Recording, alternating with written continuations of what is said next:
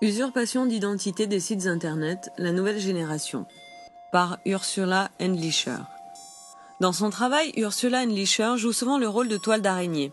En fouillant les sites internet à la recherche de liens et de réseaux sociaux, en scannant les codes HTML ou XML, et en recroisant les références afin de composer des morceaux de musique basés sur les codes HTML et en utilisant ce code comme chorégraphie pour des performances.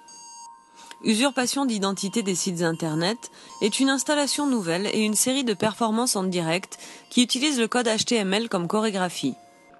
Pour le SIGGRAPHASI 2009, les mouvements de l'installation accueillent les mécanismes cachés de plusieurs sites Internet.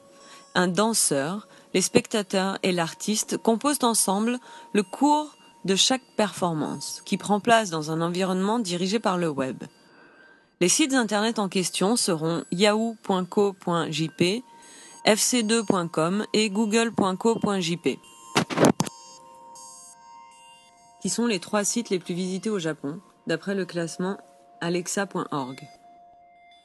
La bibliothèque de mouvements HTML est un reposoir souvent inspiré de mouvements Buto, basé sur la fonctionnalité des tags HTML d'un navigateur Internet.